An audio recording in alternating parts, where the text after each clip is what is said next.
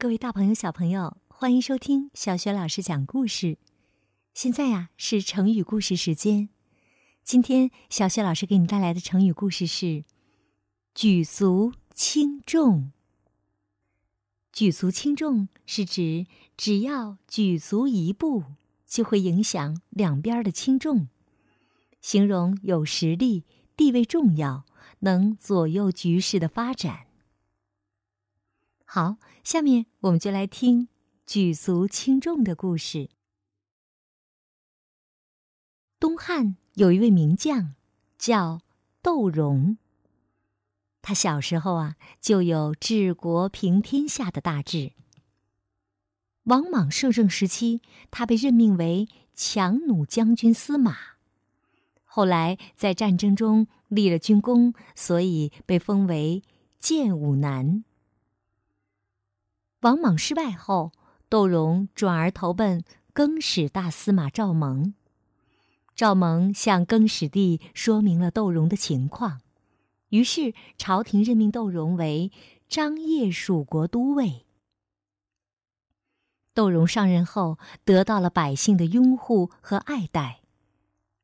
更始帝败亡后，窦融召集梁统等人说：“现在。”天下很乱，到时候还不知道天下归谁统领呢。河西处于少数民族的争斗之中，如果大家不齐心协力来守卫的话，就很可能失守。权衡一下力量对比，我们应该推举一人做我们的首领，带领大家坚守阵地，根据情况来制定策略。大家都同意他的看法，一致推举他做首领。公元二十五年，汉光武帝刘秀建立了东汉政权，但全国尚未统一。当时蜀地的公孙述虎视眈眈，也想争夺天下。拥有河西五郡的大将军窦唯看到刘秀在政治军事上占优势。有意顺服，就召集各郡太守和本地名流商讨，决定派使者带着书信和礼物前往洛阳。刘秀大喜，隆重接待了使者，并给窦融写了一封书信。信中说：“蜀地有公孙述，现蜀汉相公，你的地位极为重要。”一抬脚就会影响两端的轻重，无论你站在哪一方，都可以决定一方的成败。从此，窦融十分忠心的跟随着刘秀，刘秀得到窦融的支持，实力大增，最后终于消灭了公孙述和其他的政敌，统一了天下。好的，这就是成语故事“举足轻重”。